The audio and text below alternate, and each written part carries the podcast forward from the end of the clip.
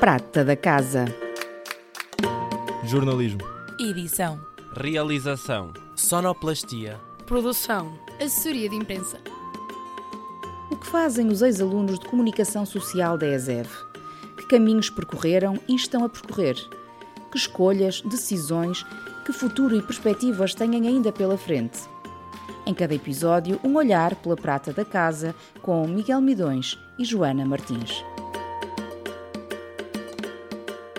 Olá, bem-vindos. Chegamos ao 15 episódio do Prata da Casa e encerramos hoje a primeira temporada deste podcast, por onde já passaram 14 diplomados do curso de Comunicação Social da Escola Superior de Educação de Viseu. Por aqui já ouvimos jornalistas como João Pereira, Sofia Pereira, Mariana Silva, o André Pereira, o Diogo Pereira e o João Paiva. Conversámos com profissionais ligados à produção e ao entretenimento, como o David Alves, a Ana Jorge e a Mariana Fernandes. Entramos no mundo da comunicação organizacional com o Francisco Favinha, a Ana Patrícia Silva e o Filipe Carvalho. Falámos sobre os desafios de ser editor de imagem com o Daniel Fernandes e tivemos até um convidado que, além de diplomado, é hoje professor na ESEF, o Juliano. E entramos no último episódio da temporada com o Tiago Cortês. Licenciou-se em 2014, fez o estágio curricular na SIC, onde continua a trabalhar nove anos depois como jornalista de desporto. Olá, Tiago. Uh, é um gosto rever-te e eu se calhar começo por te perguntar se sempre tiveste esta ambição de seguir jornalismo desportivo e mais concretamente a televisão. Não, e também já não é totalmente o que eu faço hoje. Eu ainda pertenço à editoria de desporto, mas neste momento também já sou jornalista e coordenador da SIC, da SIC Notícias. Faço jornais, edito jornais. Portanto, quando eu entrei, de facto, não era uma ambição ir para o desporto, Uh, nós na SIC o estágio era muito era, era longo, era dos mais longos que existiam, eram seis meses. Nós começávamos todos pela agenda e depois tínhamos que escolher o nosso caminho lá dentro. Nunca foi o desporto a minha primeira opção, simplesmente uma, por uma questão de oportunidades, percebi que no primeiro jornal eu não gostei muito de lá estar inicialmente, porque as peças que davam aos estagiários eram mais aquelas pecinhas pronto, que nós damos ao estagiário, ao estagiário, as peças do mau tempo, as peças de uma romaria qualquer ali. E eu sempre fui uma pessoa que gosto de gosto de trabalhar para aquecer, gosto de pôr a, a mão na massa. E então quando, quando surgiu a oportunidade no desporto, que eu gosto pessoalmente, permitiu-me crescer mais na SIC e sinceramente tive mais oportunidades aí. Oh, Tiago, o, o nosso público-alvo, achamos nós, não é? Que são sobretudo os alunos também que estão aqui ainda na ESEV e estão a estudar, uh, e nós, com esses nossos alunos, mostramos que ser jornalista tem, tem, tem várias frentes, portanto, e tu aqui já falaste em duas, tu começaste como jornalista de desporto, agora és um jornalista que coordena uh, um, as notícias, não é? Na, na, de, de, desporto na SIC Notícias. O que é que faz isso? O que é que faz um coordenador? Uh, para quem nos está a ouvir, o que é que mudou no teu dia-a-dia? -dia? Eu, uh, sim, eu também coordeno, também coordeno desporto, mas neste momento já, já estou há bastantes anos na SIC, eu já fiz todos os horários, desde as 10 da manhã até às 2 da manhã. Basicamente, no meu dia a dia, sou eu que decido que peças peço à minha equipa para fazer, os alinhamentos de jornais, o que é que vem primeiro, o que é que vem depois, uh, de que forma é que temos que abordar certos assuntos, que convidados pedir para comentar os assuntos de atualidade, qual é o tema que nós queremos desenvolver naquele dia. Uh, tem sido basicamente isso tenho desenvolvido alguns programas de desporto, nomeadamente quando há grandes competições, como os mundiais, os europeus, também me entregam projetos especiais com programas dedicados a esses assuntos. Uh, mas ultimamente tenho feito mais edição da noite, Jornal da Meia-Noite, uh, dois programas da SIC Notícias, em que, sim, o objetivo nesses horários é quase uh, mastigar a informação do dia. Aconteceu isto, então nós temos que ter o melhor comentador para fazer a análise a este tema para dar isso às pessoas. Os jornal da meia-noite temos que dar o resumo do dia aos nossos espectadores. Tem sido essa as minhas funções ultimamente. E tu sentes que hum, desde que entraste aí na SIC até teres abraçado essas funções de, de coordenador, sentes que o caminho te foi preparando para isso? Ou, ou isso foi uma, uma, um desafio que surgiu sem tu estares a contar?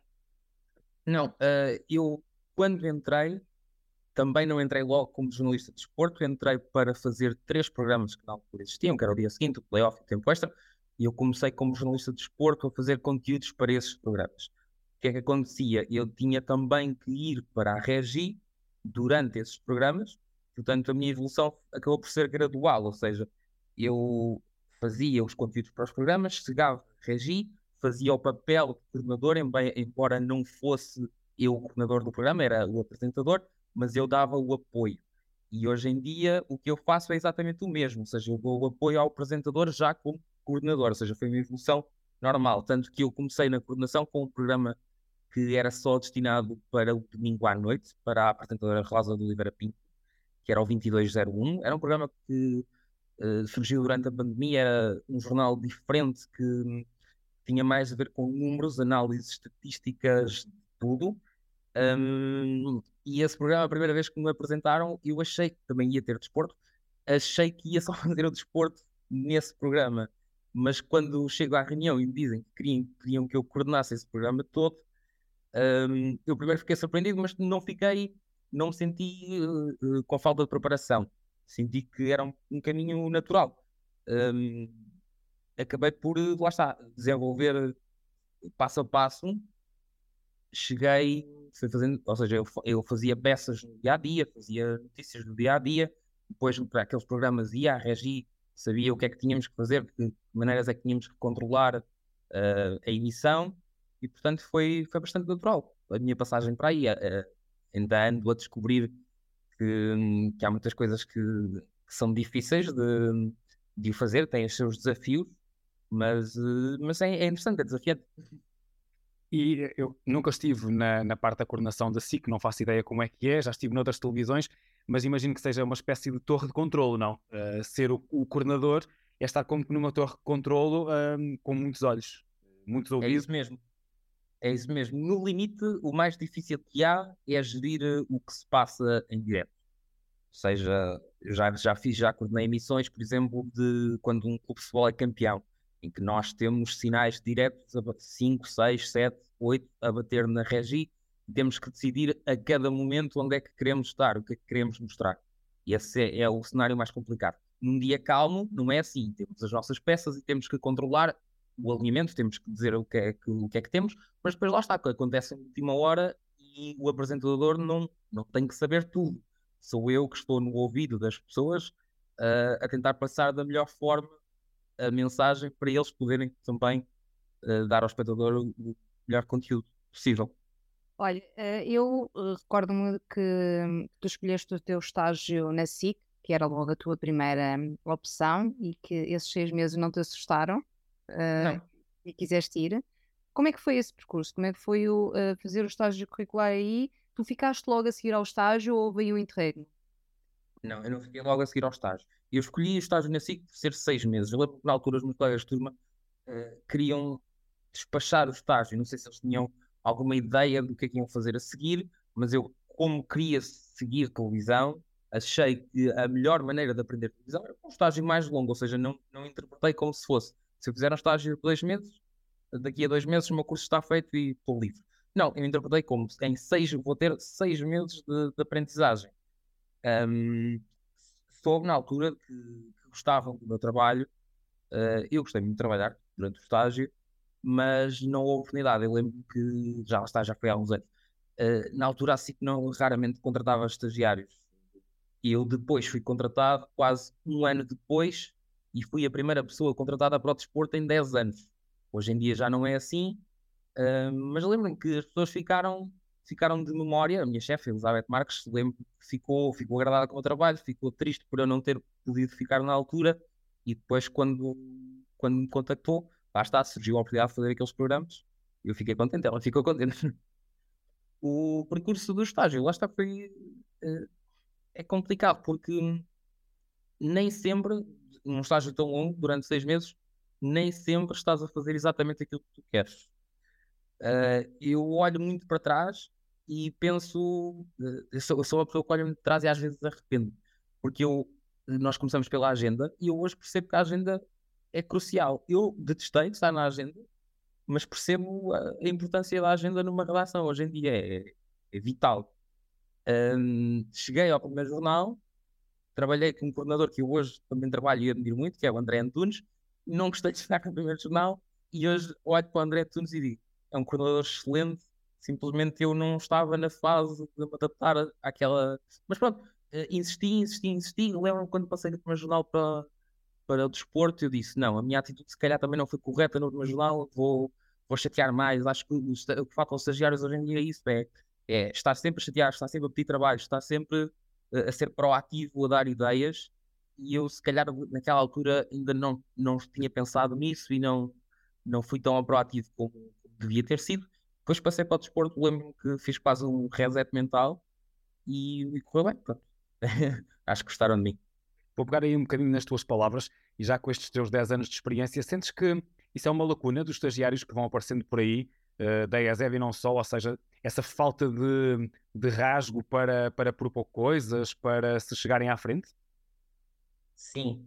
Um, eu, como sei que este programa pronto, é mais ouvido por, por pessoas que vão estagiar, eu até pensei um bocadinho no, top 3 de erros dos estagiários.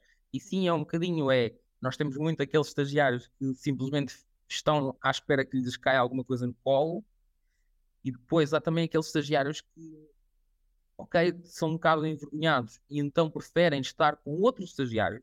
Eu percebo perfeitamente, faz sentido, ou seja, são pessoas que estão na mesma situação que eles, mas também é errado. Ou seja, se eu estou numa empresa, tenho a oportunidade de aprender com pessoas que têm 10, 20 anos de experiência, porque é que eu hei de estar sempre a perguntar as coisas aos estagiários? Estagiários a aprender, agora que sou coordenador e tenho estagiários nas minhas equipes, faz muita confusão, porque é que um estagiário há de perguntar uma coisa a outro estagiário.